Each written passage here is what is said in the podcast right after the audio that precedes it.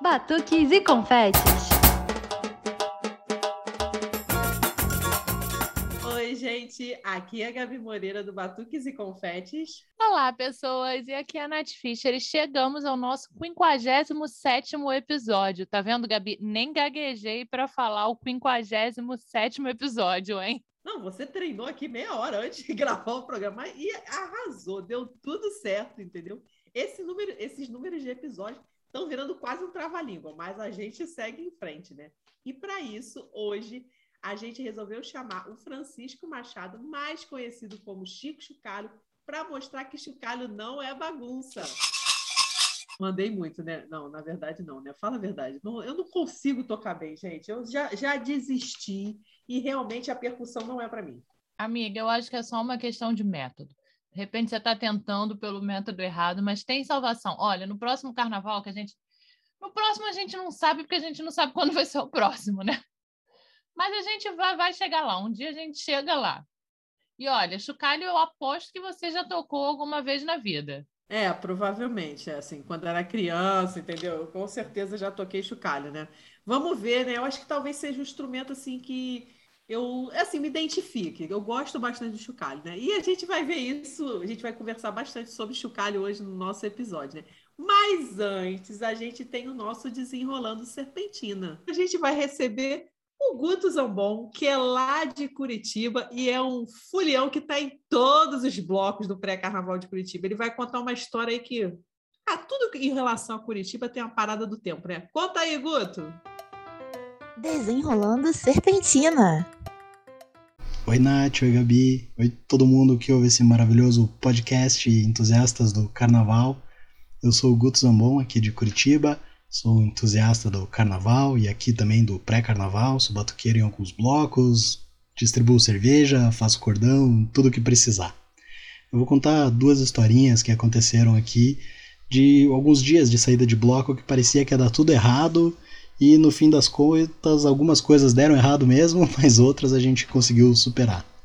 A primeira foi do aniversário de dois anos do Bloco Burlesco Cachorras, que é um bloco tradicional aqui já de, do pré-carnaval de Curitiba, que é famoso pelas fantasias, os figurinos glamourosos dos membros. Nesse aniversário de dois anos, em 2017, a festa sempre na sexta-feira, então numa sexta-feira marcamos de reunir o bloco sete e meia às 8 eu cheguei no bar, que é o ponto de saída, e não tinha ninguém do bloco lá. Tinha alguns poucos folhões perdidos e só.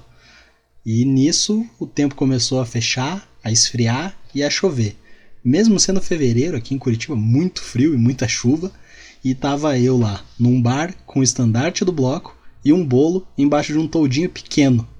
Nisso aparece um outro integrante do bloco com uma tenda dessas de praia, uma barraca dessas de praia grande, Armamos a barraca, todos fantasiados, botamos o bolo embaixo. A hora que foi umas 10 e meia mais ou menos, acendemos as velas, fomos começar a tocar para cantar parabéns e polícia. Pareceu a polícia porque o barulho estava incomodando os vizinhos. Conversamos com a polícia, aliviamos e pedimos para ficar mais 15 minutinhos tocando ali. Fizemos o parabéns e começamos a descer a rua com o bloco tocando. Nós éramos mais ou menos umas 15 pessoas do bloco e uns três folhões. Após a primeira quadra, incrível, uma multidão subia em direção ao bloco, já parecia que estava só esperando a chuva passar, e foi uma festa linda de aniversário, tocamos até umas duas da manhã, foi uma loucura maravilhosa. E a outra, que foi um pouco parecida, foi uma saída do Paranam Bloco, que era um, um bloco formado basicamente por músicos e alguns perdidos, e a nossa ideia era sair num sábado à tarde nós íamos atravessar o centro histórico de Curitiba, uma rua no Largo da Ordem, uma rua fechada. Íamos passar durante a tarde ali, aproveitar o sol, as pessoas na rua e levar todo esse pessoal para um bar onde teria um showzinho da banda lá depois. Nesse trajeto, nós saímos da casa da concentração com 11 pessoas. Até a metade do caminho tínhamos 13 pessoas, contando com a bateria e os foliões. Parecia que ia ser um fracasso total. Mas de repente como foi surgindo gente, foi surgindo gente, virando as esquinas, vindo mais pessoas, vindo mais pessoas, vindo mais pessoas. Chegamos no bar, ficou gente para fora, gente na rua. Acabou que fizemos um outro bloco com os remanescentes. porque quem não conseguiu entrar no bar porque tinha que pagar ou porque não, não cabia simplesmente, ficou na rua e acabou formando um outro bloco que ficou tocando também madrugada dentro e foi uma baita festa. É isso aí, meninas. Viva o nosso carnaval, viva o pré-carnaval e vamos lembrar sempre, né? Carnaval acima de tudo, glitter em cima de todos. Beijão. Ei, delícia, joga purpurina para o alto e deixa acontecer. acontecer. Passa purpurina no sovaco e finge que rolou. Cara, Guto, sensacional. Eu vou te falar que eu também já fui vítima desse tempo de Curitiba, né? Eu sempre falo aqui quando a gente entrevista os blocos de Curitiba, uma das minhas melhores amigas mora em Curitiba, então eu vou muito a Curitiba, né? Tipo, pelo menos uma vez por ano, no máximo dois em dois anos eu vou a Curitiba, mas normalmente uma vez por ano eu tô lá. E a primeira, acho que foi a primeira vez que eu fui a Curitiba, se eu não me engano. A gente foi dormir, Gabi. A gente ia para a Ilha do Mel no dia seguinte, né? Que é um, uma ilha paradisíaca lá no Paraná. E a gente foi dormir com tudo certinho, assim, não, amanhã a gente vai para a Ilha do Mel fechado, tudo arrumado, no carro. Ok, corta para o dia seguinte. A gente acordou, o mundo estava caindo. A gente não conseguia sair de casa. Quanto mais ir para a Ilha do Mel. Então, nessa até hoje, eu sou louca para conhecer a Ilha do Mel e não consegui, e sou traumatizada por causa disso. Cara, essas paradas de clima é muito esquisito, né? Não é, não é a Ilha do Mel, Nath, mas eu faço aniversário dia 8 de março, junto com duas amigas que foram amigas da minha mãe do trabalho. Então, nós três fazemos aniversário no mesmo dia. E uma delas mora em frente àquele sítio Jonosaki, né? Eu não sei como é que fala. E a gente marcou de comemorar o aniversário de nós três nesse sítio. Tá tudo bem, no, tipo, o aniversário caiu no domingo. O sábado, tipo, mó sol, não sei. Cara, eu acordei no domingo, tava caindo mundo. tipo assim, acabaram os meus planos, entendeu? Tipo, essa parada de clima que, que muda do nada é sem noção, cara, sério. Acabaram com os planos do aniversário lá no sítio, né? Não, mas Gabi, lá é muito surreal, assim, já passei vários perrengues com isso. Eu acho que é a marca da cidade, né? Esses perrengues climáticos, assim, de chegar lá com calor e ir embora morrendo de frio, toda cheia de casaco, nessa época mesmo, assim, final de janeiro, início de fevereiro. Não, pois é. Mas outra coisa que eu preciso falar do pessoal de Curitiba, o gente que é criativa para nome de bloco, gente. Que nome maravilhoso! Não, tem o Cavalo Babão, que a gente já entrevistou, tem o Burlesco Cachorro. Gente, muito bom. Eu adoro os nomes do, dos blocos de Curitiba. Vocês estão de parabéns pela criatividade. E, amiga, por falar em criatividade, a gente tem um convidado bastante criativo aí hoje, né? Convidado, inclusive, que além de músico é luthier, né? Isso aí, Nath. Para esse papo de hoje, a gente vai receber o Francisco Machado, o Chico Chucalho, né? Que vai contar da sua trajetória de carnaval, que também começou lá no Rio, no Rio Maracatu, né? E depois aí ele tem o nosso bloco também. E ele também foi o inventor do Ganzanzá. E aí, Chico, tudo bem?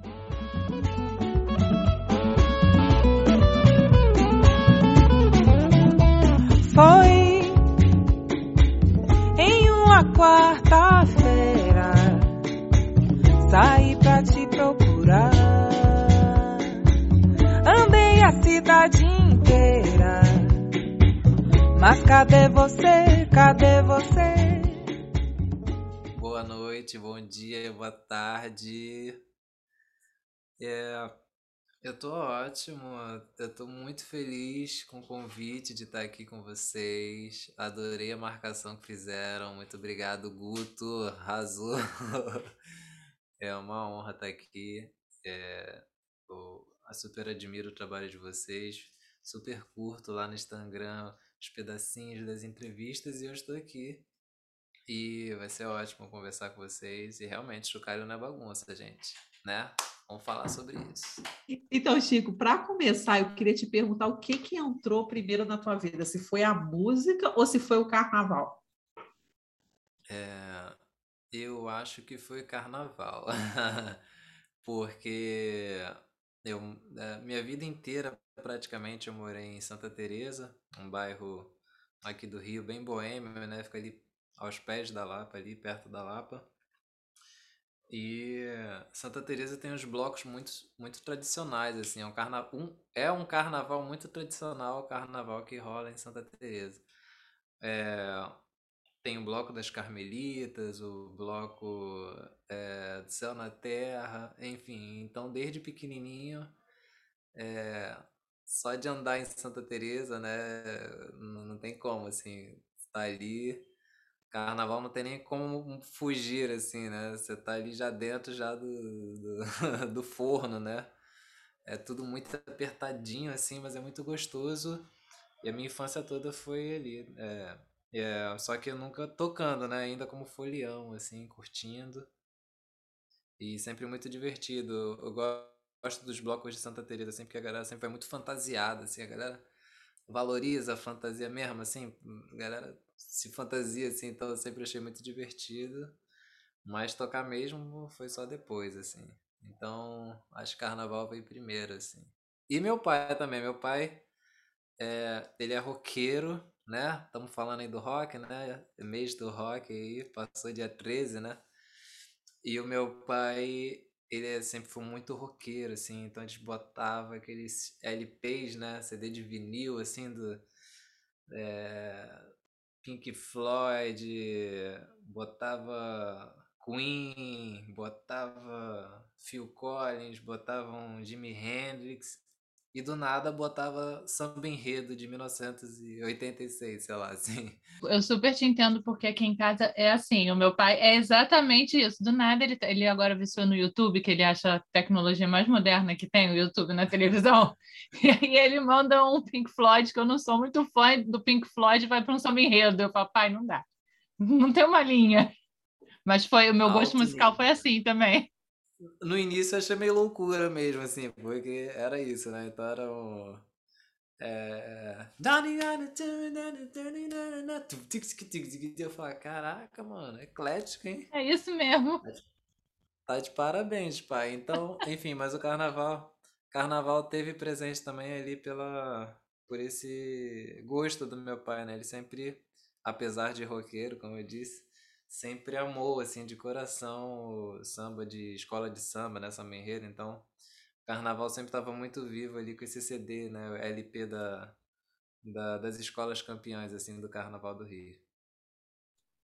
Não, isso é muito legal, né, Chico? Porque aqui em casa também, sabe? Meu pai também é muito roqueiro. E, assim, para você ter noção, ele foi no Rock em Rio de 85 e aí chegou, tipo assim, depois do Rock in Rio, ele ia para o barracão, chamaram ele para trabalhar no barracão de escola de samba. Então ele saiu direto do Rock in Rio com lama no joelho e foi para o barracão de escola de samba. Sabe entrevista de emprego? Ele foi todo sujo de lama do Rock in Rio para entrevista de emprego no barracão de escola de samba. Então, tipo, eu te entendo. Ele também é aquela coisa. Adora o rock, mas também adora uma escola de samba. Aí, ó, os pais aí, ó, como? É isso, hein? Tendência, tendência. Tendência, formando o nosso, formando nosso caráter musical, né? Não, meu é pai, ele, ele, tocava. Tinha um bloco assim de amigos, né? O pessoal que escuta aqui tá, já não deve mais aguentar contando a história do meu pai. Mas, enfim. E aí ele tenta. Agora eu tento tocar caixa, que eu tentei tocar um ano num bloco, foi horrível. Eu tô, peguei a caixa de volta, eu tô aqui, né? Aí ele fica, filha, aqui é muito fácil. Eu falo, pai, não é fácil, pai. Não, você não tá vendo? Eu não tá rolando. É, eu sinto que tem um negócio desse, assim, que a galera das antigas, né? É, é, eu não sei, é, é, mas é uma coisa que você falou aí, e que vocês estão falando na verdade, que eu veio aqui na cabeça e falei, gente, a galera, né, que veio uma geração antes, não sei. Eu acho que eles tinham uma facilidade para batuque, assim, não sei. Assim, eu nunca tinha pensado, mas faz sentido. Eles aprendiam de ouvido, né? A gente vai para oficina, é, meu pai diz que aprendeu escutando fita, cassete disco de, de escola de samba. Sim, é loucura, porque hoje a gente tem acesso à oficina, oficina online, né? YouTube, tem um milhão de coisas que a gente consegue, assim, ter um acesso muito rico para estudar, para aprender. Galera era no olhômetro ali, né? Era olhando, era se tacando nos blocos, nas baterias. Então, é, é bem isso, assim, meu pai, por exemplo, ele tinha um tamborim que ele tocava do jeito dele, mas o som saía, assim, né? E, é exatamente, exatamente isso. isso. É, saía do jeito dele, assim. Sem tipo, técnica, sem nada. Meu pai toca técnica. com a caixa virada ao contrário. Tipo, eu falo, pai, não é, é assim, mas o som sai, é isso que eu aprendi. E dá certo, né? Não, todo torto, todo é. louco, e, som, e o som indo, não, e funciona, assim, acho isso sensacional, assim, então, é uma coisa que você falou assim, eu falei, caraca, é isso, a galera tinha um, um negócio, uma expertise aí pra, pra tirar o som de ouvido ali, tirar a onda. Não, e Chico, co- aí você falou, né, como começou, né, a sua relação com o carnaval. E como é que passou para a música, assim? Como que a música entrou na tua vida, assim, para você tocar tudo? Sim, a culpada foi minha mãe, assim. Eu eu gostava muito de jogar futebol quando era mais novo. Mais novo que eu digo, sei lá, seis, sete anos, né? Eu gostava de bola, eu até mandava bem assim na, na bola, né?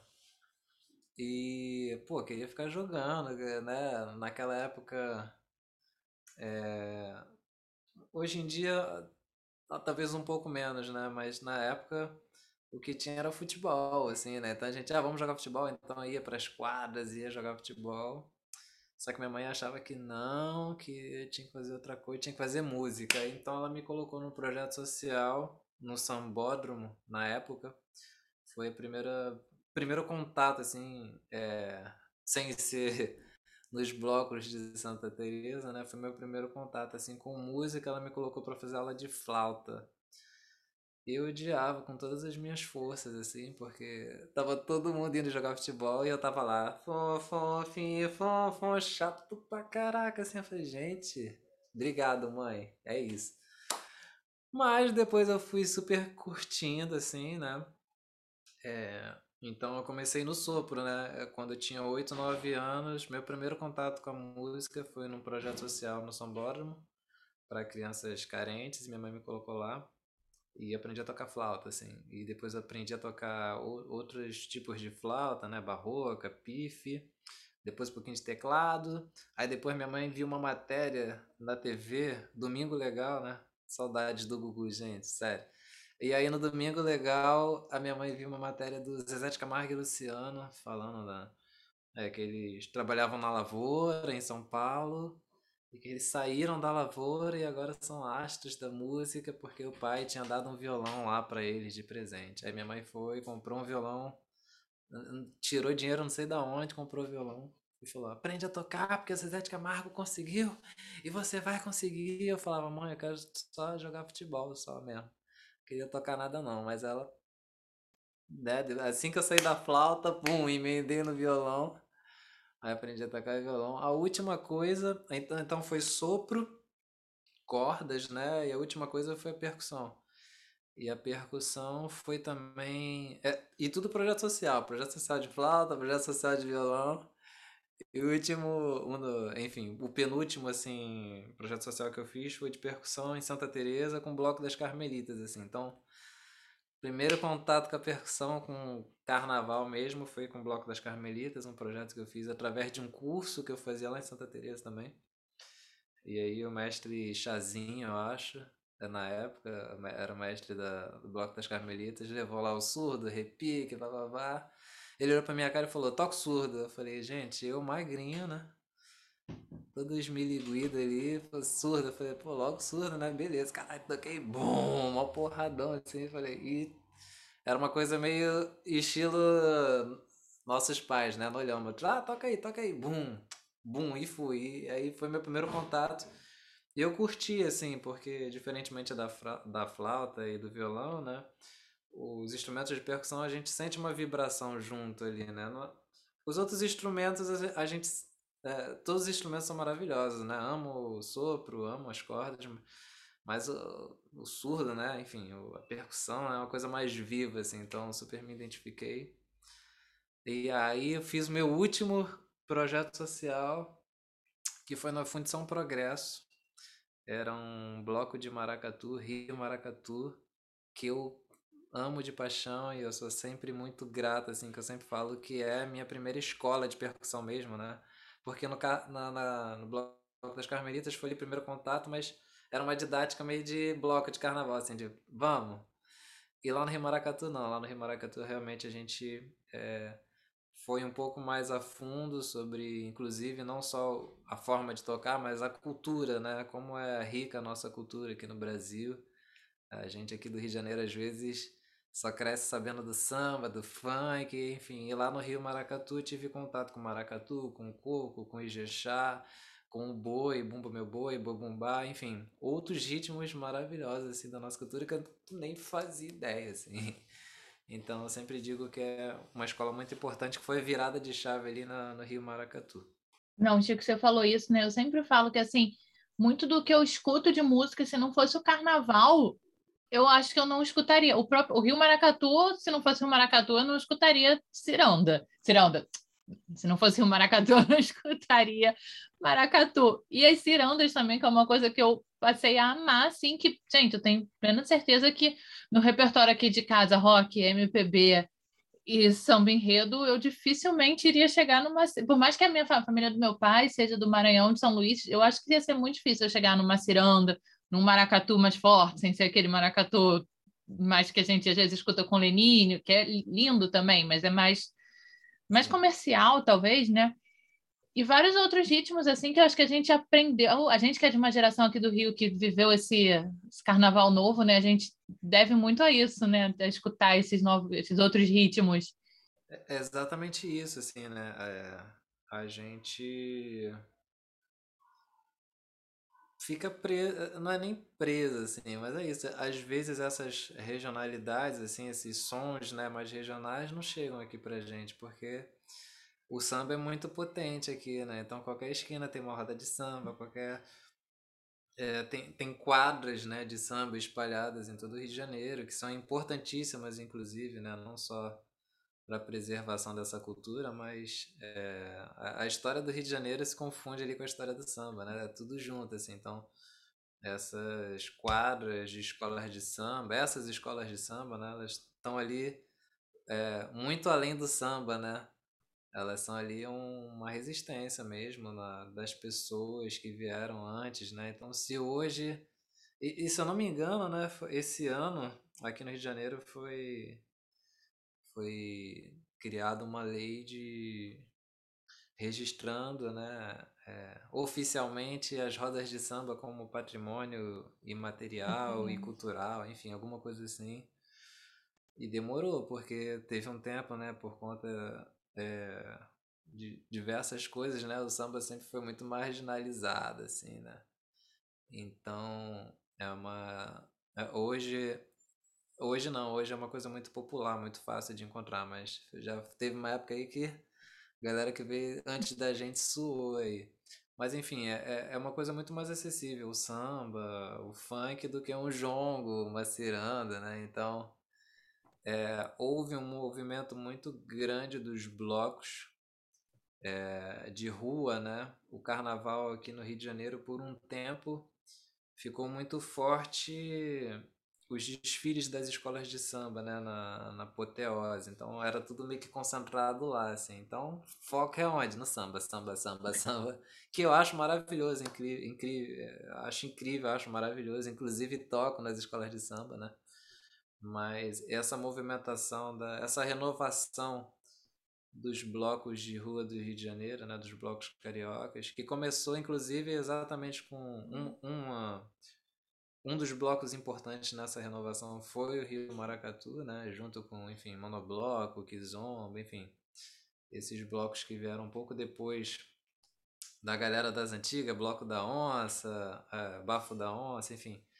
É, Cacique de Ramos, que são é, tradicionais, né? E importantíssimos, enfim. Mas essa renovação é que a gente conseguiu ouvir, né, esses outros timbres, esses outros ritmos, assim, que eu acho maravilhoso. O jongo, né, o jongo da serrinha, meu Deus, primeira vez que eu vi o jongo da serrinha, coisa linda, assim. Um coco de roda também, né. Aquela coisa que pega, né, aquela batida da vibração, né, é. que você estava falando justamente da percussão, eu acho que é essa vibração Exa que pega. Exatamente, assim, é, que tem no samba, inclusive, né, a gente Sim. sente isso no samba. Faz parte assim, do né? conjunto, coisa... né. É, tá tudo junto. Mas essa regionalidade, né? Eu acho que, enfim, é, esse, exatamente como você falou, né? Essa renovação dos blocos trouxe isso, junto também com artistas, é, o próprio Chico Sainz, né? Com Nação Zumbi, ele conseguiu fazer isso, né? De trazer esse som da região lá que quase ninguém conhecia para o Brasil e para o mundo, assim. Então ele também é sempre uma grande referência nesse sentido, né? De gente, tem mais coisa no Brasil Uhum. além do samba. Vai além né? disso, né? Não, eu acho que ainda É. tem muita coisa pra gente conhecer também, né? Eu falei até dos meus avós serem do Maranhão. Gente, eu sou louca pra ir a uma festa do boi lá e, assim, eu confesso que eu conheço muito pouco, e eu conheço muito mais o visual do que o ritmo, né? Eu tenho muita Sim. vontade, aquele tambor de crioula que tem lá, essas coisas todas, eu sou louca pra conhecer mesmo, assim. Eu sou apaixonado pelo Maranhão, gente. Um beijo quem estiver assistindo que é do Maranhão. São Luís, gente, amo demais, assim. Tive a oportunidade de ir lá algumas vezes. E, nossa, que cultura rica, né? Exatamente isso que a gente tá falando de regionalidade, assim, né? De... E você vê que é, é sempre, lamentavelmente, né? Na grande maioria das vezes é, é tudo muito difícil, assim. Isso acaba comigo, assim, porque é uma coisa linda, só que você não vê a galera incentivando, você não vê, por exemplo... A gente conhece muito pouco, né? É, tinha que ter um incentivo, assim, porque era uma, na grande maioria das vezes o- os fazedores desse tipo de cultura são pessoas periféricas, assim, então eles vão ali na raça, na coragem mesmo, né? Fazem aquela coisa linda, mas suando, assim, não era pra ser assim, né? Isso tudo é, é muito lindo, tinha que ser valorizado, né? Mas no São Luís, quando eu conheci o boi, nossa, é de chorar, né? É coisa muito linda, assim, é, a ancestralidade como eles é, querem preservar o, o legado de quem veio antes, né? Acho isso incrível, assim, também. Então, o pai passa para o filho, o filho passa para o neto, né? Vai, vai indo, assim, vai mantendo a brincadeira sempre viva, né? Acho isso incrível. A própria história do boi, né? Se a gente vê, são vários bois no Brasil inteiro e cada boi retratado de um jeito, com um ritmo diferente. Ah, eu sou. Começar a falar disso, eu não paro, assim, porque eu gosto muito disso. Não, eu, eu amo boi também. E é isso que você falou, tá espalhado no Brasil inteiro. E em cada região, apesar de ter ali algumas semelhanças, né? A galera, ca- cada um. é, eles até falam, né? Brinca, né? Porque para eles é sempre uma brincadeira, né? É um brinquedo ancestral que eles falam. Então, eles brincam ali do boi, mas cada um brinca da sua maneira, né? É, então, o boi, por exemplo, tem um boi de Parintins, que é em Manaus, né, na, no Amazonas. Mas tem o, o boi do Maranhão, e, e é totalmente diferente um do outro, só que a história é semelhante ali, que é o Francisco, a Catirina, né, que ela estava grávida, queria comer a língua do boi, aí foi lá, matou o boi, só que o boi era o boi do, do caseiro O boi lá, preferido, né, do fazendeiro. é, o fazendeiro ficou bolado e aí ela rezou tanto ali que o boi voltou à vida ali mesmo sem língua. Enfim, é essa a história, né, da lenda. E isso é retratado, enfim, em diversas, em diversas regiões, né? Cada um tem um tipo de boi, mas essa semelhança ali, eu vejo que eles tentam preservar essa história ali do, do, do Francisco, da Catirina, eu acho isso sensacional, assim. E, Chico, a gente falando aqui de ancestralidade, né? Você é diretor fundador de um bloco que eu acho que é um dos lugares que mais pulsa ancestralidade no Rio de Janeiro, que é a Pedra de Sal, né? Do nosso bloco. Como é que surgiu essa ideia? Como é que foi isso? Assim, eu só eu, eu, falei da paixão pelo boi, né? Pelas coisas, mas eu aquela área ali da, da pequena África, eu, se eu pudesse, eu estava todo final de semana batendo po- ponto ali na Casa Porto. Aquela região ali é sensacional mesmo, por tudo, assim, né? Por toda essa ancestralidade. Acho que quando a gente pisa ali na Pedra do Sal, você já sente ali um, uou, tem uma energia ali, Tem um né? negocinho É, diferente aqui. É, não, tem, tem uma energia, assim, no chão, assim, na, na- em tudo, né? Você, você vai vendo, assim, que rolou um negócio aqui, entendeu? Então, é... É... O... Enfim, é, é, é tudo muito rico, assim, eu poderia falar aqui diversas coisas, assim, mas para mim é uma alegria muito grande, assim, eu acho que desde lá do de, de quando eu participava do bloco das Carmelitas quando era criança, né?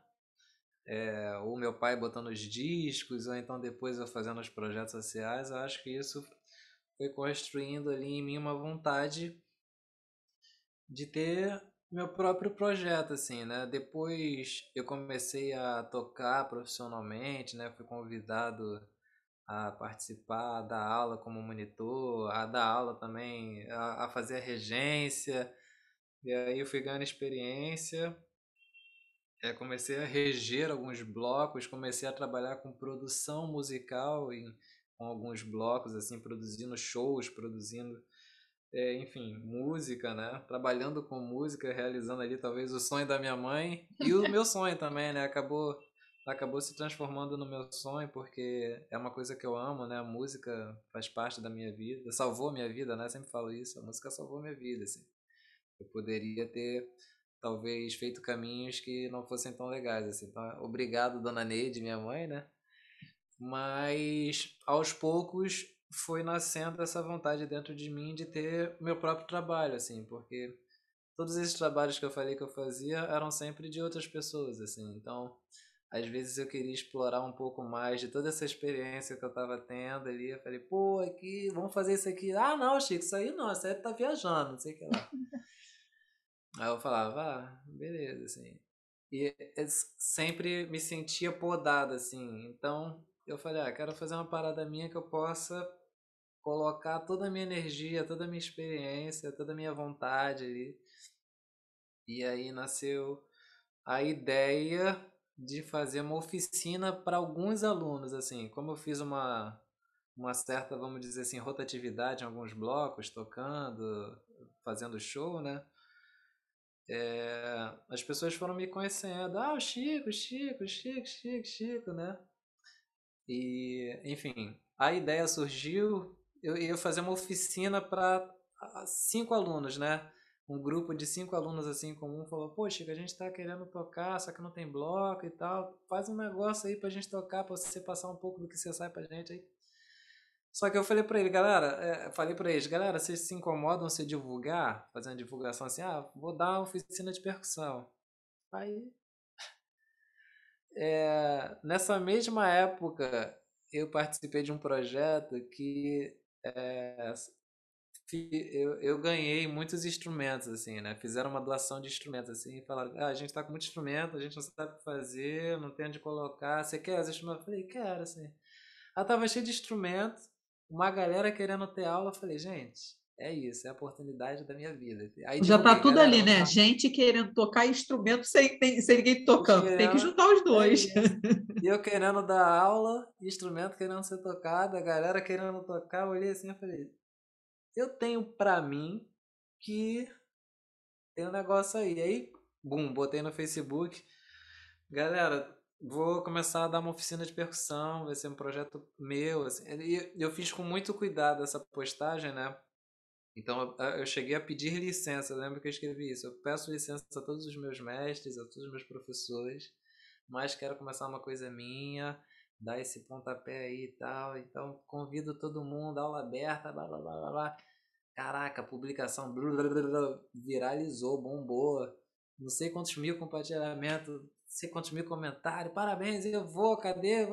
Eu falei, fiquei desesperado. Falei, gente, calma aí, só tá de. Caraca, bombou muito assim. Aí abri um, uma ficha de inscrição e eu, caraca, felizão. Falei, caraca, vai dar super certo, assim. Aí a ficha de inscrição que eu abri recebeu, sei lá, 70 inscrições, assim. Eu falei, caraca, mano, tem nem roupa pra isso, não sei nem o que, que eu vou fazer, né? Que é, era eu sozinho com cinco pessoas, do nada virou 70, tem nem instrumento, gente. Eu falei, caraca, mas vamos lá, vamos ver.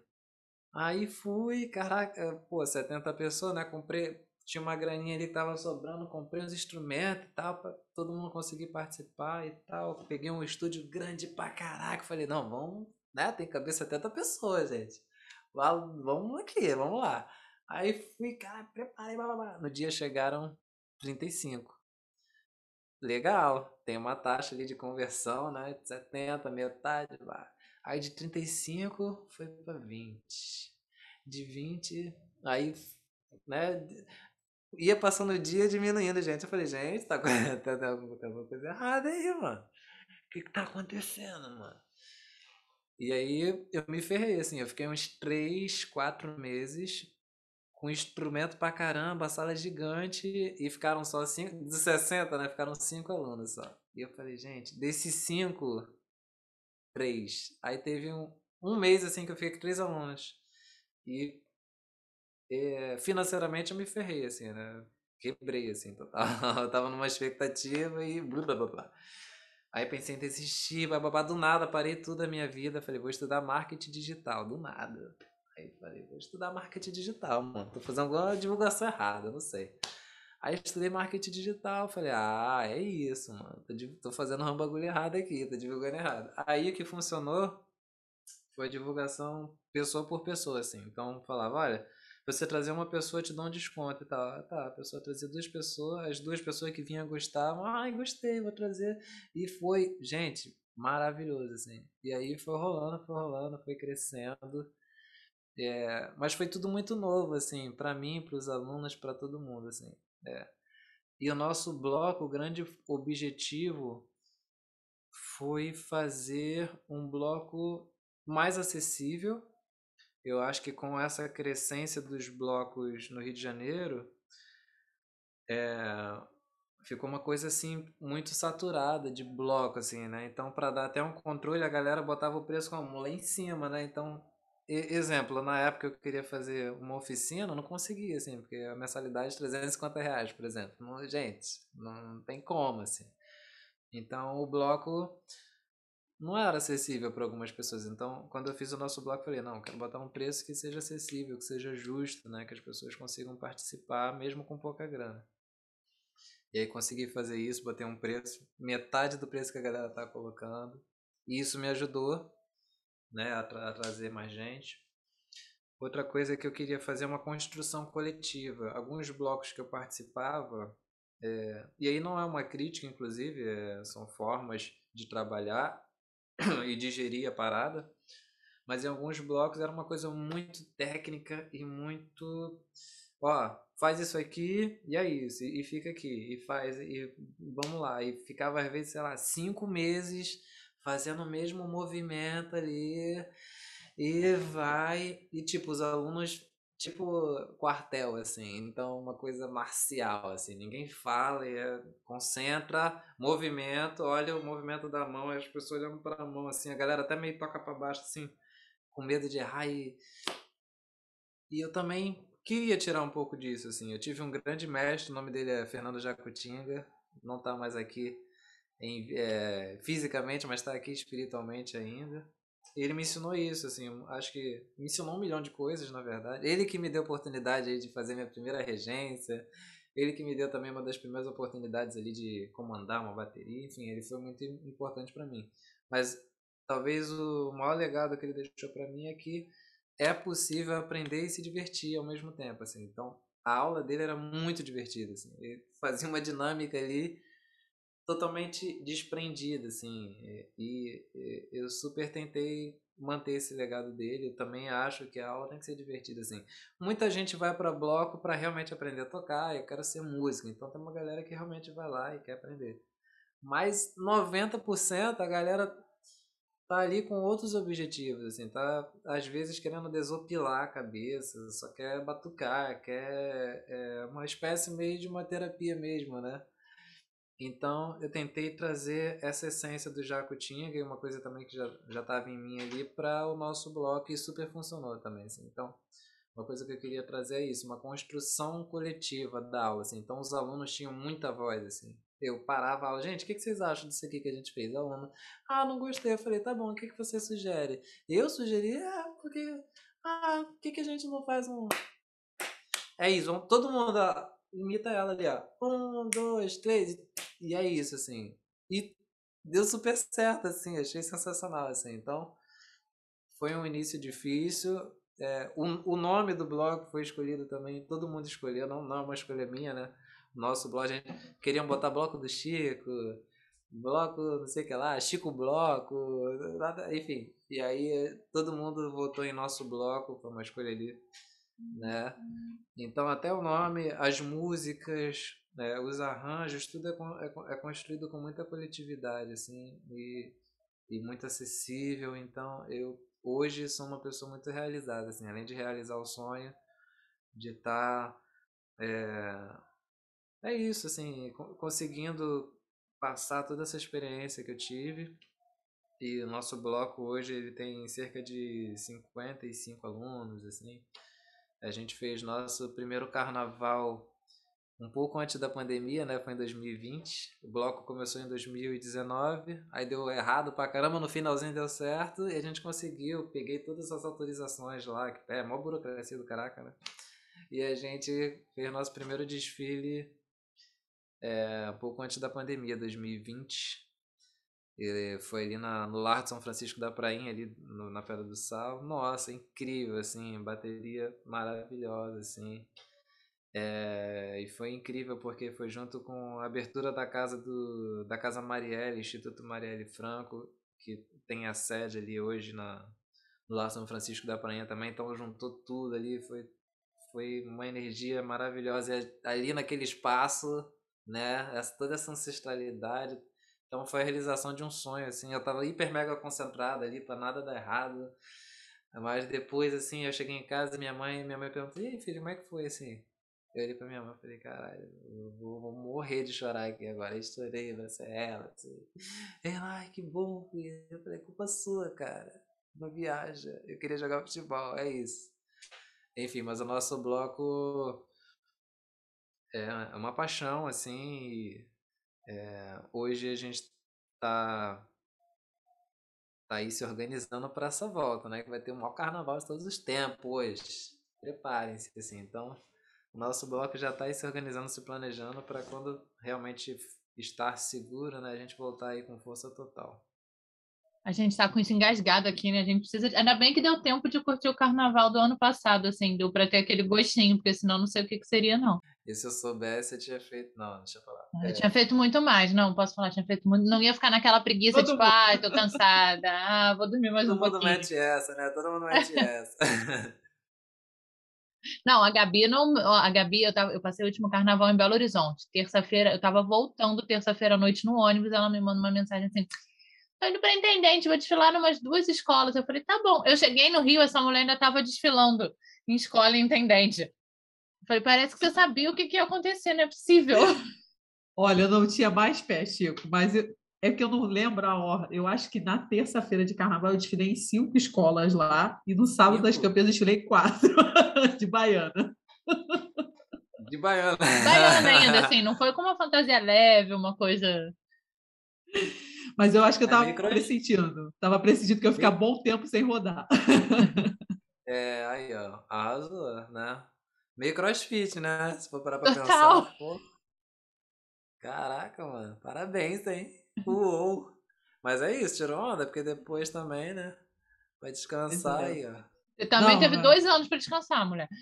É, é agora. E vai agora, agora talvez, aí vai aumentar esse número aí, né? É, então, a minha meta, a minha meta tinha sido 10 em 2020. Aí tava lá, já estava lá mesmo, eu falei, ah, vou botar mais duas escolas, destilei 12. Ano que vem, quando tiver carnaval, são 20. Entendeu? Se a meta aumentar, aí a gente vê no caminho. Você andou prometendo os blocos também aí, tá? Não quero botar lei na fogueira, é... não, mas.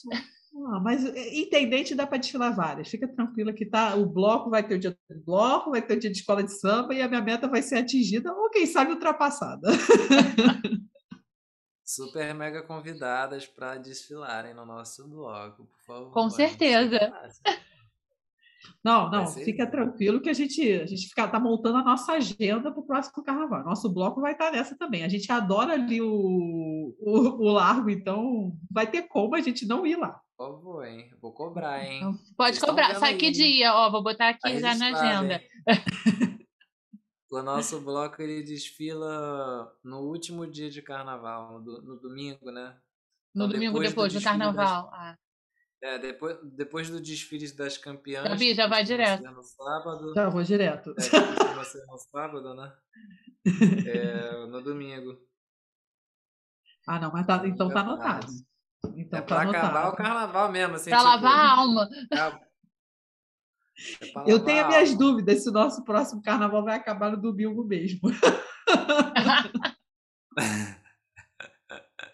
Eu acho que vai emendar, gente. Eu acho que é porque agora tem essa lei aí também do carnaval no meio do ano. Sim. Não sei se a galera tá ligada, mas eu acho que vai, ó, fevereiro, janeiro, lá, lá, só vai acabar em agosto, eu acho. Eu acho é porque... que é o mínimo, é o mínimo que eu espero. É muito tempo, gente. É muito tempo, né? Não, com Não certeza. Não, e Chico, você comentou essa coisa de ser professor, tudo, né? Mas assim, você teve essa ideia do nosso bloco, mas assim, você falou que já teve uma regência antes, né? Mas você sempre sentiu aquela coisa assim, poxa, além de ser, né, de ser ritmista, de ser batuqueiro, você sempre sentiu essa ideia de, de, de ajudar os outros, ensinar os outros, tudo foi, foi surgindo meio que com a tua vivência mesmo?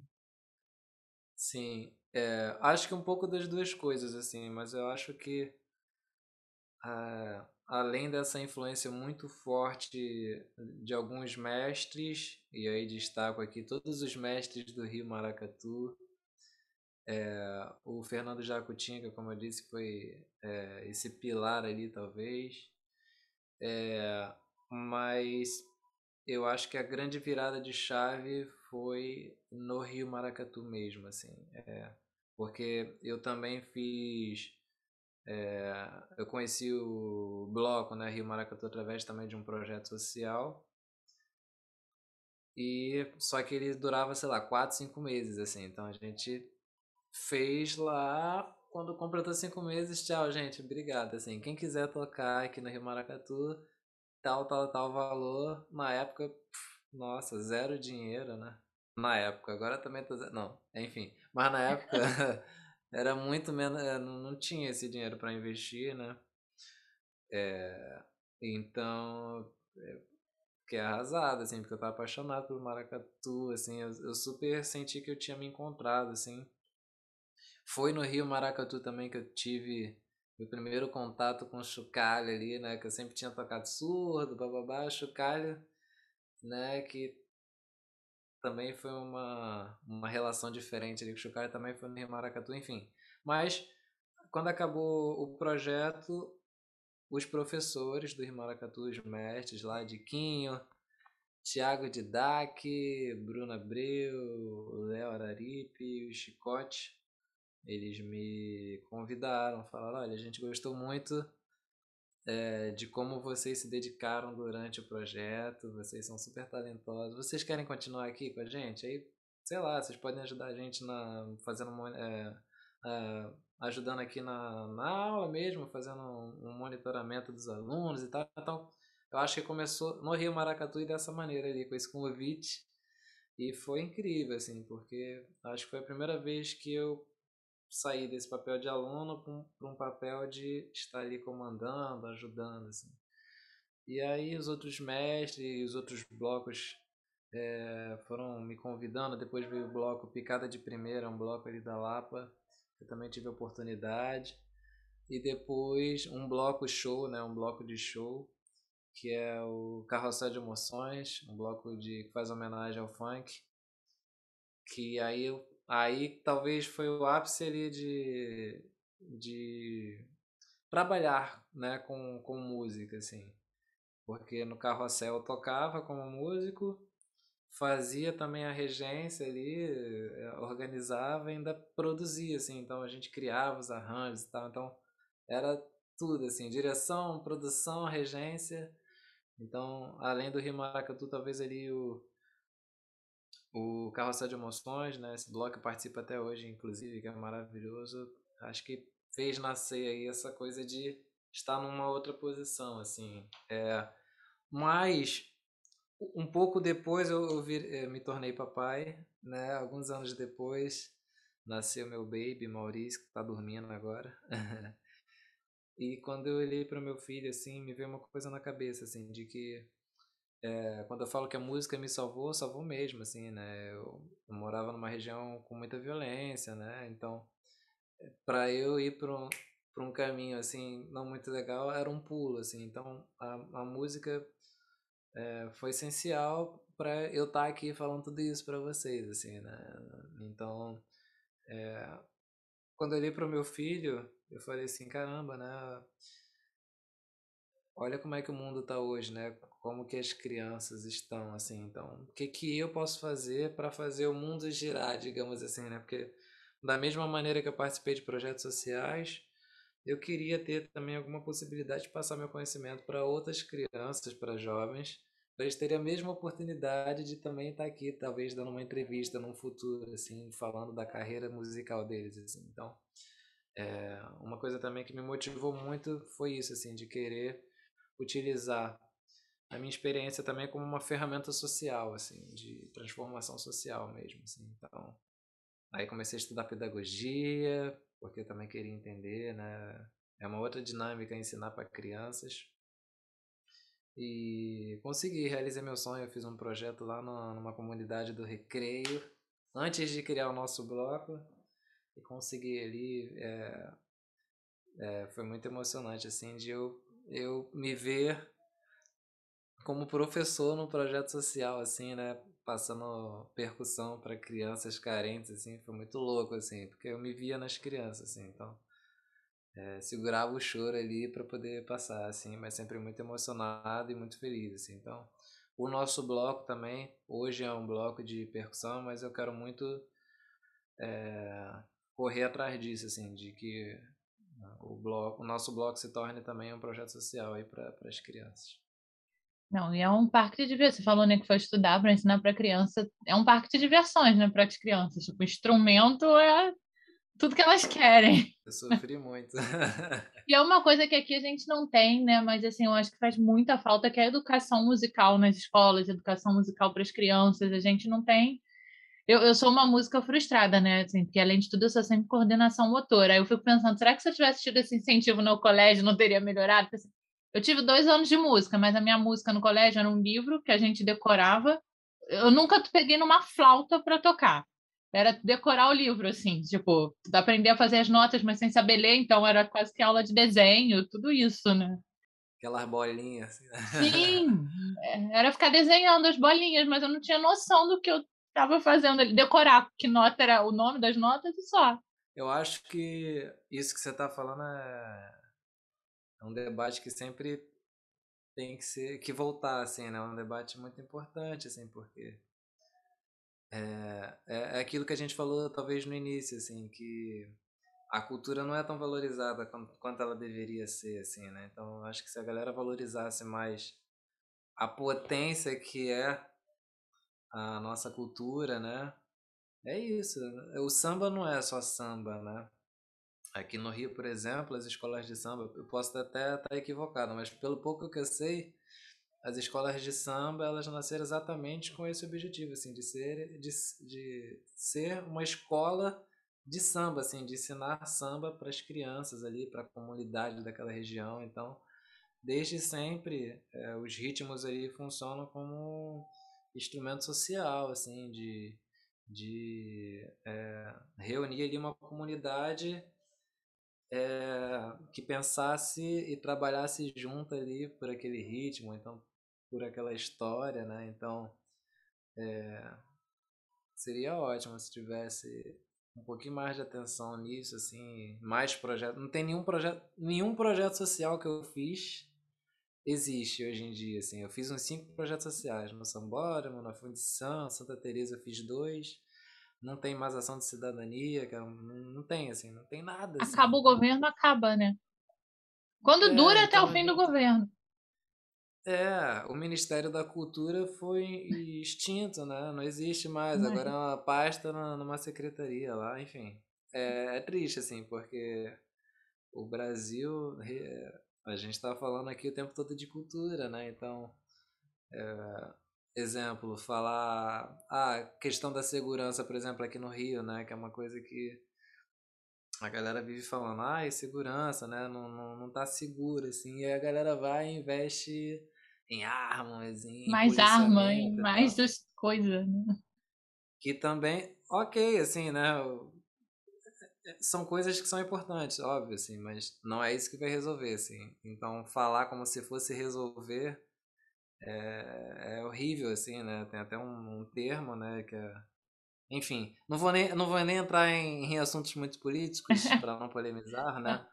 Mas acho que muito mais do que arma, armamento ou qualquer coisa desse tipo, assim, se investissem na cultura, na educação, com mais atenção, com mais cuidado, eu acho que a gente ia diminuir muito mais a violência do que qualquer outro tipo de ação que a galera costuma fazer. Assim. É, a gente falou nessa coisa de ensino de escola, né? A gente recebeu aqui Já o Felipe Resnick, do Sargento, e o Matheus Xavier, que agora está no Pipoca, mas era do Sargento também, né? E eles tiveram o primeiro contato com porque eles foram alunos de um colégio que o Lucas Ciavata do Passo deu aula. E dali eles pegaram e foram tocar com Ciavata depois e foram seguindo, né? Você vê como tá ali na, no colégio de criança, eles seguiram. E foram dois, né? Imagina se isso fosse muito maior. E, pô, fizeram um dos maiores blocos do Rio. Não, aí, amigaços, irmãozaços, Matheus, Resnick, próprio Ciavata. Gente, Ciavata, né? Respeita, né? respeita o passo, respeita o passo. Eu tenho, é... eu acho que o passo é minha salvação, assim. Se eu não aprender com o passo, eu nunca mais aprendo. não, é, pessoas maravilhosas, esses nomes aí que você falou. Sinto inclusive saudade deles. Não sei se vocês estão assistindo, ó, morrendo de saudade de vocês. Assim, muito tempo que eu. Hoje a gente fez um evento na praça, foi sensacional, assim. O Matheus foi com o Picado e Guaraná, eu acho. Pipoca, pipoca o Pipoca e Guaraná. Guaraná. Pipoca Guaraná. E eu fui com picada, picada de primeira. Aí foi pipo... picada e Guaraná. Foi muito bom, assim. Não, é... o nome deu, deu, rimou o nome, ficou bom. Não é, não é? Ficou bom, ficou bom, ficou bom. E ainda rolou o Boca Reis. Na verdade, o evento era do Boca Reis. Era um evento só de timbal. E aí o Boca me chamou pra eu chamar a galera do Chucalha lá do Picada. E o Matheus trouxe a galera da percussão do Pipoca. Então juntou todo mundo na Praça Paris. Evento maravilhoso, assim. Enfim, que saudade, né? Manda um abraço para eles, amo eles. Sargento, gente, sargento, né? Enfim, sem palavras. Mas voltando, é, eu acho que é, é muito importante isso, né? Educação musical, é, mas não que, mas que não seja uma coisa que nem você teve, assim, né? Que seja uma Do coisa Coreba. que é, tem que ser uma coisa que trate da cultura mesmo, né? De, de trazer toda essa eu acho que isso que a gente está falando, de que a cultura não é valorizada, só vai resolver quando tiver é, surgirem movimentos para valorizar, assim. Então, não adianta ter uma aula de música que não fale de música é, mais claramente sobre a cultura, assim. Então, tem que ser uma aula, na verdade, de cultura musical, sei lá, se eu fosse dar um nome, assim, né, de ensinar, oh, vamos aprender o boi aqui, vamos, Maranhão, vamos para Maranhão agora, agora vamos para Bahia, agora, enfim. É isso, assim. Eu tento fazer um pouco disso no nosso bloco, então a gente criou uma espécie de. É, uma apostila, o nome da apostila é Qual ritmo que estamos tocando? Uma aluna no meio da aula, né? A gente estava tocando assim, um, dois, três, paro. A gente estava tocando em Jexá, eu acho, não lembro. A aluna falou assim: Francisco, uma pergunta: qual o ritmo que estamos tocando? Ficou, o nome da apostila é esse: qual o ritmo que estamos tocando? Assim. Então, é, cada um, e, e, até isso foi coletiva também, cada aluno foi dando uma contribuição, porque tem gente que é, que é de, de, Tem gente que é de Manaus, tem gente que é do Maranhão, enfim. Uhum. Nosso bloco tem gente do, do Brasil inteiro, então cada um foi dando uma contribuição ali de. Bum, a gente fez uma apostila, todo mundo tem que saber um pouquinho do ritmo que tá tocando, assim. Qual ritmo que estamos tocando. É, e é isso, assim, levar isso para as escolas, meu sonho, né? Por favor, gente. Vamos lá. Não, e essa é. coisa do, da valorização da cultura, eu acho muito legal o trabalho do Carrossel também, né? Porque ele dá essa visibilidade toda ao funk, dá uma. Eu acho muito legal, assim, um bloco focado no funk. Eu conheci o Carrossel porque eu trabalhava com a Júlia na Roquete Pinto, logo no iníciozinho, né? E aí eu fui ver uns. Saí da Roquete, tudo, perdi o contato com a Julinha. Uns dois anos depois eu estava numa festa, aquela festa missa, e aí foi a primeira vez que eu vi em ação, né? Sim, eu falei, gente, é maravilhoso isso aqui, aqueles funkzinhos do início, aquela coisa afetiva, né? Sim. Movimento dos, dos interessados em sacudir sal. Né, Nossa, eu, fui, eu ia muito nessa festa. Que evento, né? Que evento. Muito bom. Que, que fase, que fase. É... Ah, o carrossel é maravilhoso, né? Ele surgiu é, teve uma renovação dos blocos, como eu disse, com Rio Maracatu, Bangala Fumenga, é, Monobloco, Kizomba, né? Essa galera ali de 2000, é, é, entre, no, é, entre a transição de 90 para 2000, né, veio esses blocos assim para dar uma renovada no carnaval de rua. E um pouco depois, sei lá, uns 10 anos depois, até um pouquinho mais, né? Veio uma talvez uma segunda onda assim de blocos de rua que foram os blocos temáticos assim. Então tinham muitos blocos fazendo uma espécie de homenagem assim. Então acho que um dos primeiros foi o Exalta Rei, que homenageava o rei Roberto Carlos, mas sensacional, assim. É, depois foram surgindo, assim, bloco homenageando é, o próprio Sargento Pimenta, né? Enfim, homenageando Beatles. E aí, nessa onda de bloco temático, surgiu Carroça de Emoções fazendo uma homenagem ao funk antigo. Gente, sensacional, assim. Então, eu sempre fiquei muito feliz de fazer parte desse projeto, porque o funk também, que muita gente acaba é, desvalorizando também, fala, ah, funk não é música, funk não é cultura, né? E isso é puro preconceito, assim, porque talvez não faça sentido para algumas pessoas, assim, mas para a galera periférica, né, para a galera que tá lá, a periferia que ouve aquele funk ali, né, que faz aquele funk, aquilo é uma cultura para a galera, né? A galera tá ali, assim. Então é a realidade da galera em forma de música, assim. Então criar um bloco que pudesse é, expandir exatamente essa ideia, né, de, pô, respeito o funk, ó o funk aqui e tal, enfim. E foi muito lindo, assim, a gente fez muitos shows, assim, e em vários deles a gente sempre tentava também é, convidar, fazer um convite, assim, para um, pra um MC da antiga, então era Carrossel com MC Marcinho, Carrossel com, com MC Cidinho, é, Carrossel com MC Tafarel, enfim, galera das antigas assim mesmo, então era maravilhoso porque a gente juntava nostalgia era sempre uma coisa muito nostálgica, né? Você ouvir o Nosso sonho não vai terminar, né? É, inclusive, Carroçal de Emoções é isso, é em homenagem a, um, a uma música do Claudinho Bochecha, né? Que é o Carroçal de Emoções. É, é, a magia chegou. O, o, o Bochecha, né, apadrinhou, né, comprou super a ideia, então super ajudou a gente também. Enfim, todo mundo gostou da ideia e realmente foi muito importante porque a gente rodou o Brasil, assim, né? A gente de fato fez shows em todos os estados, assim, todos, todos, todos os estados a gente, a gente já marcando, né? Do Acre então, ao Rio Grande do Sul. A gente tocou em todos os estados, assim, então foi incrível poder é, participar de alguma maneira nessa ascensão do funk carioca, porque hoje o funk é uma potência, assim, né? Então é, é aquela mesma ideia de uma coisa regional que seja vai assim. Então hoje a gente tem é, os maiores artistas, go, é, você goste ou não, né? Enfim, gostando ou não, os, um dos maiores, os maiores artistas talvez na música hoje em dia são influências do funk, né? Que é a Anitta, que era MC Anitta, que agora é Anitta é, Ludmilla, enfim, o funk hoje é, é uma potência e eu tava ali nessa ascensão do funk ali, então eu sempre fico muito feliz, assim, foi importantíssimo e é, ainda hoje é o carrossel super respeitado e a gente também tá planejando aí, o carrossel tá fazendo 10 anos, né? É, Nossa, já tem tudo é, isso. Loucura, né? Muito rápido. O tempo passa, a gente nem viu.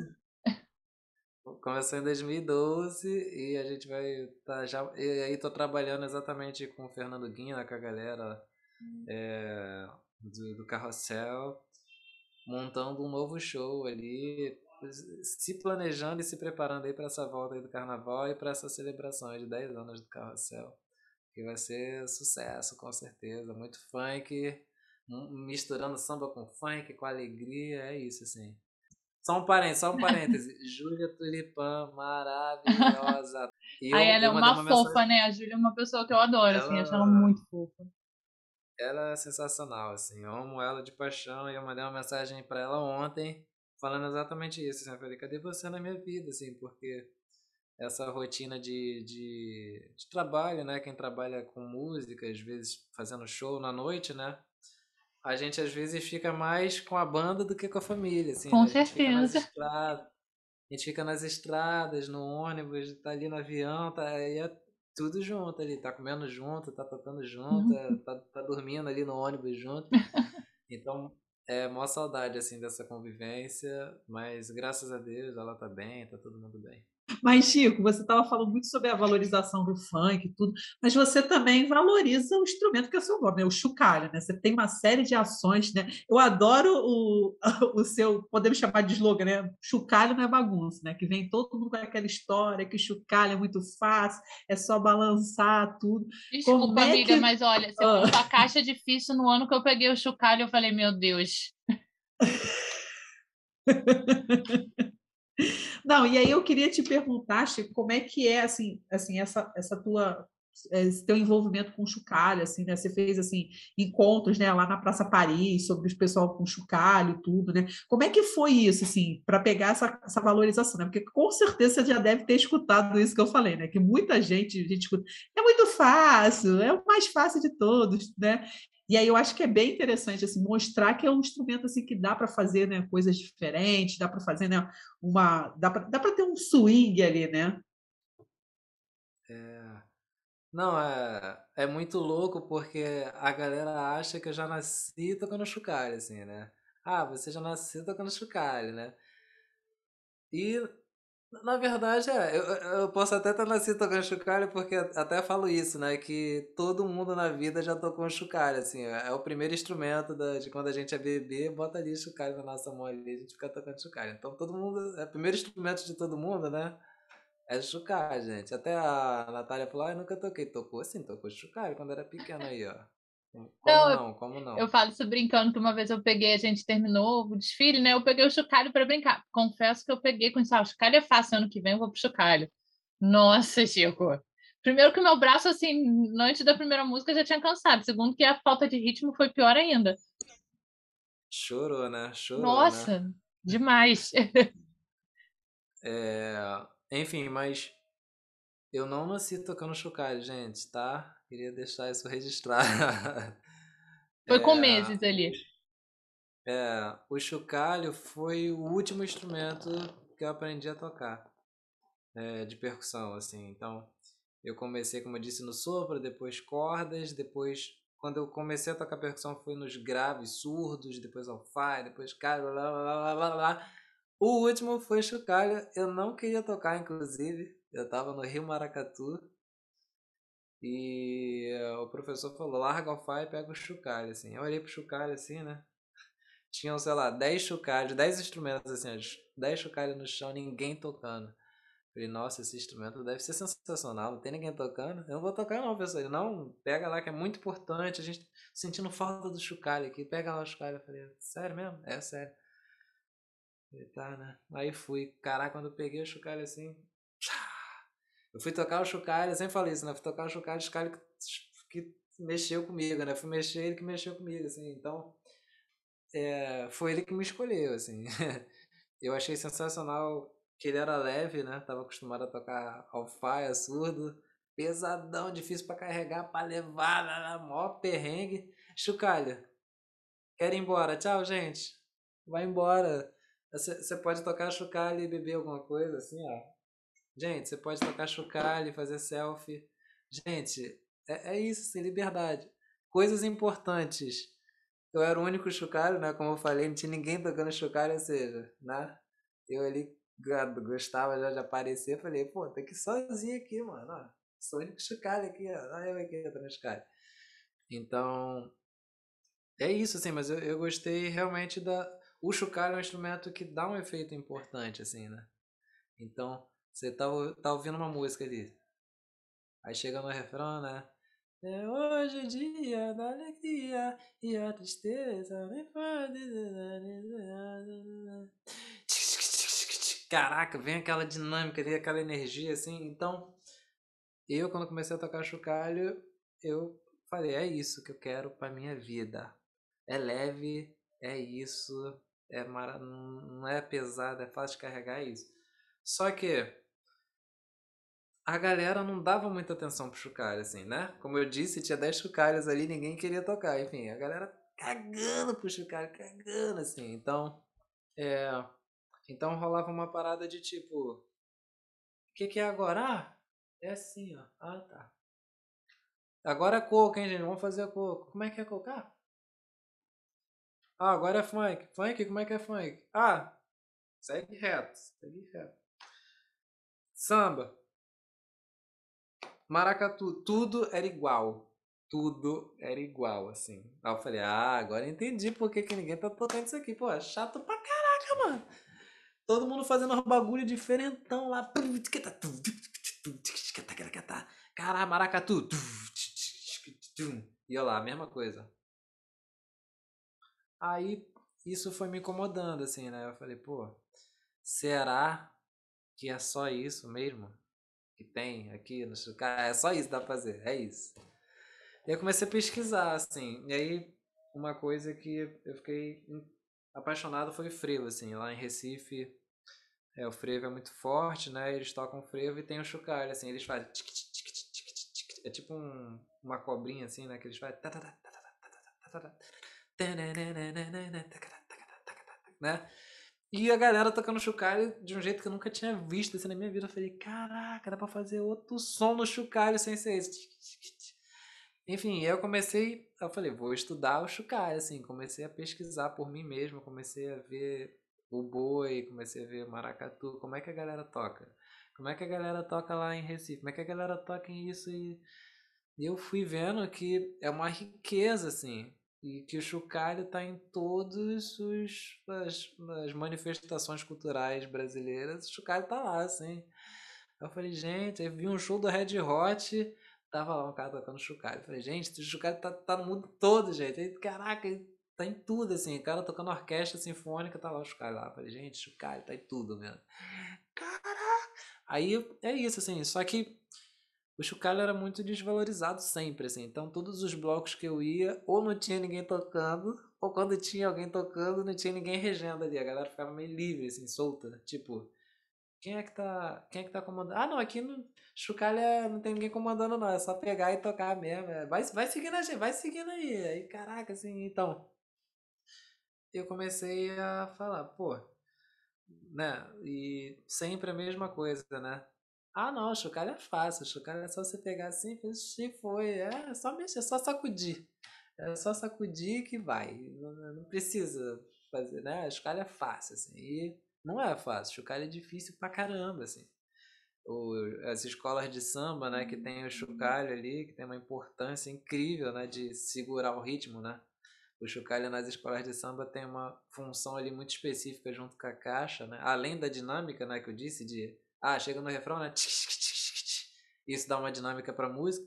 Mas além da dinâmica, a sustentação do ritmo, assim, porque o ritmo não pode ficar nem muito lento, nem muito rápido, né? Tem que tentar ali do início ao fim do desfile, né?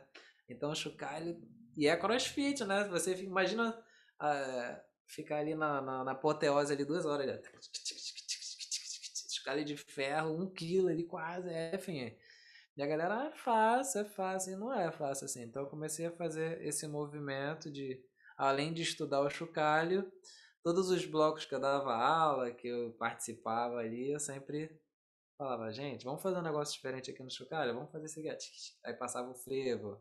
Aí ia passando exatamente as coisas que eu ia vendo, passando. Aí foi criando assim. E eu, do nada, me tornei o Chico Chucalho, assim. Isso não foi foi uma coisa que aconteceu, acho que na Globo, acho. Eu fui fazer um show na Globo com o Carrossel. Eu não sei quem botou a nome artístico, Chico Chucalho. Nem fui eu que falei, alguém botou Chico Chucalho. até hoje eu não sei quem, quem botou, assim. E aí ficou todo mundo, Chico Chucalho, Chico Chucalho. Meio que me zoando, né? Ah, Chico Chucalho, Chico Chucalho. E ficou Chico Chucalho. Eu acho ótimo, né? Até isso tem, tem um som, né? Chico Chucalho, Chico Chucalho. E aí o, o ápice da parada foi quando eu resolvi fazer os próprios chocalhos, assim. Eu comecei a tocar chocalhos que o som não era legal. Eu falei, pô, esse som não tá legal. Como é que faz chocalho? Vou fazer aqui um, um, que tem um som legal. Eu quero fazer chocalho. Eu comecei a fazer chocalho, a galera começou a comprar chocalho comigo. E aí criei uma marca, Chico Chocalho, que hoje é uma marca que produz eventos, produz workshops, exatamente com esse objetivo de valorização do chocalho mas também é uma fábrica artesanal de chocalhos, assim, que eu faço artesanalmente chocalhos. E o grande boom, assim, foi quando eu fiz um chocalho transparente, né? Eu queria fazer um chocalho... É, até mesmo com esse objetivo de valorização, eu queria fazer um chocalho bonito, assim. Eu falei, cara, vou fazer um chocalho bonitão, assim. e fiz esse chocalho de, de acrílico, né, transparente. Nossa, vendi mais de 300 unidades no mundo inteiro, assim. Então, é, é uma coisa que é isso, de uma vontade de explorar o instrumento, acabou ali virando uma fonte de renda. Virando mim. luthier? É, virou, virou uma empresa. E eu hoje, eu sou. É, a galera me chama de Chico Chucalho, sempre me chama para fazer exatamente esse trabalho de valorização do chocalho. Eu realmente tenho vários projetos, assim, tenho, tenho um encontro de chocalhos que eu faço de tempo em tempo, assim, numa praça aberta, para todo mundo tocar chocalho junto ali, é sensacional, assim, sei lá, 50 chocalhos tocando junto ali, é loucura. Tem as oficinas só de chocalho, assim, a galera que às vezes quer tocar no carnaval, só que tá muito em cima já, caraca, e agora? É janeiro eu quero tocar no carnaval, faço intensivo de chocalho, faço você aprender e tocar no carnaval, então a galera faz intensivão, e tem também o projeto Repercussão, o projeto Repercussão é exatamente essa ideia de levar a valorização do chocalho, de da gente estudar mesmo o chocalho, só que para outros estados, assim. Então, é como se eu fizesse um workshop itinerante, assim. E ainda tem também Unidos pelo Chocalho, que é uma das últimas, um dos últimos projetos que eu fiz antes da pandemia, que juntou eu, a Taine Catanhede e o Marquinhos, né, que é diretor de Chocalho de Salgueira. A gente faz um projeto juntos, que o nome é Unidos do Chocalho, que é isso, cada um passa um pouquinho do conhecimento ali, é tipo um workshop masterclass de chocalho, assim. Você vai aprender chocalho do samba, vai aprender chocalho do maracatu, todos os chocalhos ali na mesma aula, ali, chequerê, ganzá, rocá, tudo junto. É, e eu sou muito grato, assim, o chocalho me levou, assim, a lugares que eu nunca imaginei, assim, e, e sou apaixonado. Tem um museu do chocalho que é muito... Cara, minha mulher tá até com raiva, assim, tanto chocalho que eu tenho em casa. Tem um chequeirê no sofá aqui, ó, né? É isso, assim. E Mas tá esse, bonita esse... a decoração. Não, é, ficou legal o cenário. Não, tá Gente, chocalho pode ser decorativo, você pode abrir o chocalho, fazer uma caipirinha ali, ó. É, gente, um milhão de coisas, um milhão de possibilidades, assim. E essa frase chocalho na bagunça é com esse objetivo, né, de realmente chocalho na bagunça respeita, né? De, ah, isso é coisa de moça, só mulher que toca, homem não toca. Aí tinha uma galera que, que falava, ah, você é gay, né? Porque você toca chocalho. Eu falava, oi, gente. Tipo, não teria problema nenhum também se eu fosse, mas não, não é isso, assim, não é um instrumento só de mulheres. Todo mundo pode tocar, criança, adulto, idoso, não, não tem nenhuma, né? Não existe isso, assim.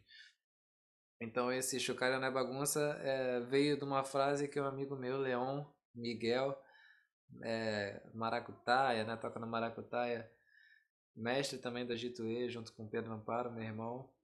Ele falava: Ganzar não é bagunça.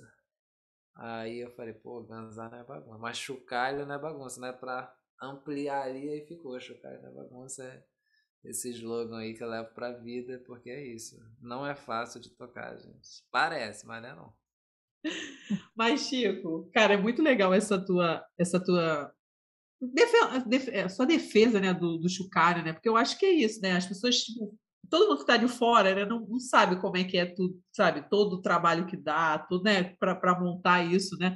Isso é muito legal mesmo, né? E aí eu queria te perguntar, né? Tipo assim, a gente tem uma pergunta aqui lá no, no, nosso podcast, né? Que é meio que uma sessão de terapia, né? Aí eu te perguntar, eu ia perguntar para você o que que o carnaval representa na tua vida, mas eu acho que eu vou mudar e vou perguntar o que que o chocalho representa na tua vida. é, eu acho, pergunta difícil, hein? Eu acho que o chocalho representa, eu acho que é a minha alegria, assim. Eu acho que quando eu tô, sempre quando eu tô tocando chocalho, independente da situação, assim, eu tô muito feliz, assim.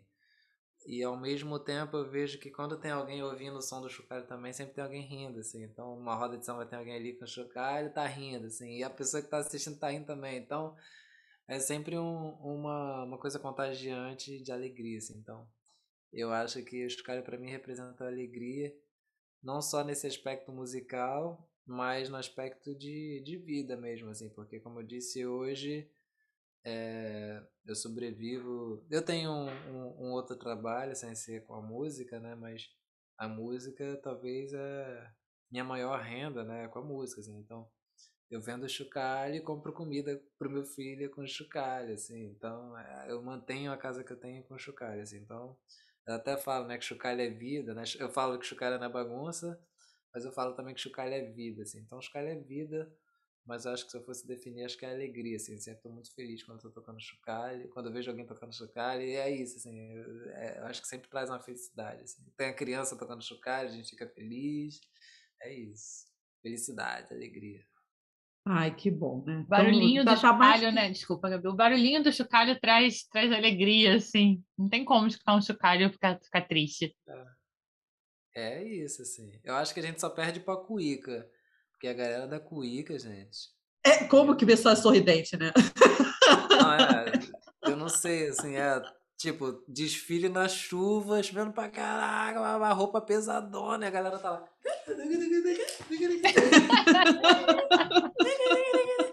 Com a mão toda machucada do, da cordinha ali.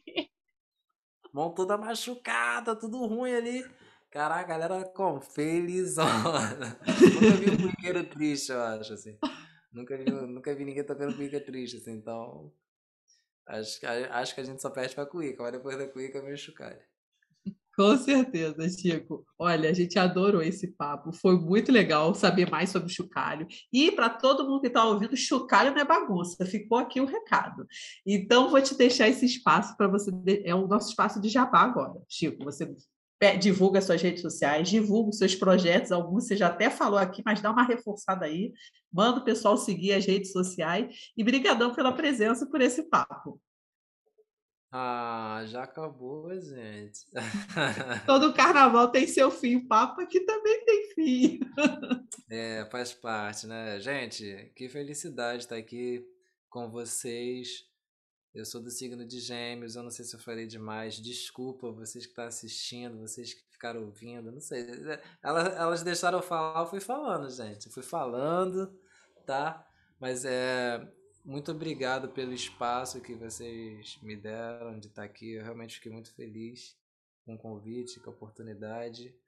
Eu acho que é, esses registros que vocês estão fazendo, né? Às vezes pode parecer, ah, gente, é, é, muita gente às vezes pode olhar assim como se não fosse importante, assim, mas eu acho de uma importância imensa, assim. Eu acho que se a gente tivesse registrado uma galera um pouquinho tempo atrás, eu, eu não ia ter tanta dificuldade, por exemplo, para pesquisar sobre chocalhos, né? Ia ter a pessoa que inventou o chocalho falando, ah, eu inventei o chocalho, fiz isso aqui, eu não, consigo saber, por exemplo, quem inventou o chocalho. Enfim, esses tipos de registros, né, são muito importantes. Poder dar fala para essa galera também que vive da música, né? Entender o que, que tem por trás ali da, da, da das câmeras, o que, que tem por trás ali do que, que acontece. É, é sempre muito bom. Não tô falando isso só para mim, mas para todos os convidados aí que vocês estão é, convidando, assim, pessoas maravilhosas que também amam de paixão, enfim. Então é uma honra estar tá aí nesse time de pessoas. É... E bom, o, eu agora só estou fazendo as oficinas online, né? Então, para você que quer aprender um pouco mais de chocalho, para você que quer né, sabe, tirar uma dúvida sobre o chocalho, corre em qualquer rede social e joga Chico Chocalho, né, com CH, Chico Chocalho, joga no Google, joga no YouTube, joga em qualquer lugar que vai aparecer lá minha cara lá e tem meu contato, a gente pode uhum. conversar, marcar uma oficina. É, a, rolou, tá rolando na verdade uma oficina online toda terça-feira à noite. E nossa, é sensacional, assim, porque a aula online proporciona você ter gente do mundo inteiro, assim, então tem gente do Brasil, da, tem aluna que é de, da Argentina, tem gente que é dos Estados Unidos, assim, é sempre muito divertido, assim, né? A gente se conectando através da música num período tão difícil, né? é sempre muito tranquilo. A gente dá dica para quem está sem instrumento, porque o até que é tranquilo para fazer um, né? Pega uma garrafa, bota ali um milhozinho ali, ó e já pode tocar na aula, então não tem mistério. Então faça esse convite. Terça-feira à noite, tá rolando essa oficina online, quem quiser participar, só procurar lá, Chico Chucalho. E minha rede social É, aliás, tem o nosso bloco também, que também é terça-noite. E aí no nosso bloco, além do chocalho, a gente tem todos os outros instrumentos de, de bloco mesmo, né? Então tem surdo, caixa, repique, tamborim, agogô e o chocalho. Então quem quiser aprender, a hora é essa, que vai vir o carnaval, vai deixar para aprender quando, ó, vai dar ruim. Já vai agora para aprender agora, né, para não chegar ali tão cru e conseguir pular o carnaval do outro lado da cordinha ali, que é maneiríssimo, né? Fica a dica aí. Então, todos esses instrumentos a gente tá, também está ensinando na oficina online do nosso bloco. E aí, uh, quem quiser conhecer também mais sobre o nosso bloco, né? É nosso bloco oficial. Também tem todas as redes sociais, só jogar lá nosso bloco, tudo junto, né? Oficial. Nosso bloco, tudo junto e oficial vai achar a gente lá. E aí já tem lá o link lá para se inscrever, enfim, qualquer coisa é só ligar, gente, só ligar. E minha rede social pessoal é Cochi22, né? C-O-C-H-I-22. E aí lá mistura de tudo. Né? Aí tem chocalho, tem nosso bloco, tem carrossel, tem picada, tem Vila Isabel, Grande Rio, todos os lugares que eu toco, todos os projetos que eu faço né, pelo Brasil, enfim, tudo tá tudo lá. Meu filho, minha, minha, é, tá tudo lá que é minha rede social, então é, sempre estou falando de música também, então quem quiser também lá curtir, é isso, vai que vai. Então, gente, ó, tava, eu tava aqui com o celular na mão, já seguindo todas as redes sociais. Então, quem não está seguindo, vai lá, segue o Chico. E a gente agradece muito a presença, Chico. Foi muito legal esse papo. Obrigadão. Obrigada, Chico. Pegando fogo na pisada do maracatu. Sol vermelho é bonito de se ver. Lua nova no alto, que beleza. Céu de azul bem limpinho é natureza. Divisão que tem muito de prazer. Mas o lindo pra mim é céu cinzento. Com clarão entoando seu refrão. Prenúncio que vem trazendo alento da chegada das chuvas no sertão. Chico, adorei saber mais sobre o chocalho. Nossa, muito legal. E realmente, eu acho que chocalho é aquilo, né? O primeiro instrumento que todo mundo tocou na vida. Olha, gostando ou não de samba, gostando ou não de percussão, gostando ou não de carnaval, você já tocou chocalho alguma vez na vida? Com certeza, mesmo que você não lembre. E, Gabi, já está seguindo aí as redes sociais do Chico, que eu acho que é, é, é o caminho para você, já que você falou que você se identifica tanto com chocalho, acho que esse é o teu caminho, hein? Pois é, Nath, eu já pensei aqui nos meus planos, entendeu? Acho que esse método aí do Chico é bem legal e acho que vai rolar esse encontro né, comigo e o Chucalho num, num próximo carnaval. Não vou dizer no próximo, vou dizer num próximo carnaval aí, né? Que aí fica aberto, né? Qualquer coisa a gente chega lá naquela meta e dobra a meta, depois toca outro instrumento, né? Quem sabe, né? Bom, Nath, mas nesse ritmo aqui do chocalho, né? Queria falar para vocês que hoje rolou a pré-venda dos camarotes lá da Marquês de Sapucaí para o próximo carnaval. Gente, quem tiver camarote quiser lembrar da gente, ó, estamos aceitando o convite, hein? E aí, esse é o primeiro passo, né? Em relação à Liesa, né? Para se preparar para o próximo carnaval, né? Depois vai ter a venda das arquibancadas, tudo, né? E a gente fica torcendo para ter o próximo carnaval, né, Nath? Pois é, né, Gabi? Para o próximo carnaval ser no próximo ano, né? Porque uma hora vai ter carnaval, mas né, vamos fazer essa forcinha, né? Delta, variante, segura aí, né? Dá, uma acalmada aí para a gente poder ter carnaval. Pois é, Nath, eu só quero saber de delta na equação do segundo grau. Nada de variante delta aqui no Brasil, não é não? Eu não lembro nem mais o que é a equação de segundo grau. Então, assim, eu não quero saber de delta mesmo na minha vida, de verdade. Até porque ser equação já é o suficiente para eu não querer saber disso na minha vida. Ah, Nath, essa matemática sofre muitos preconceitos. Eu estou aqui para defender a matemática, entendeu? E é o único delta que eu aceito, é o delta da matemática. Nada de delta de, de variante aí. Se segura aí, delta. Tá bom, não, não vou contestar. E, gente, né, olha só. Quem ainda não tomou vacina, estão tendo as repescagens aí. Então, se você não tomou por algum motivo, ou porque ainda não chegou a idade, né? Mas aí quando chegar a idade, vai lá e toma, por favor. E se não tomou por algum motivo, dá tempo de ir lá e tomar de novo. Estão tendo essas repescagens todas.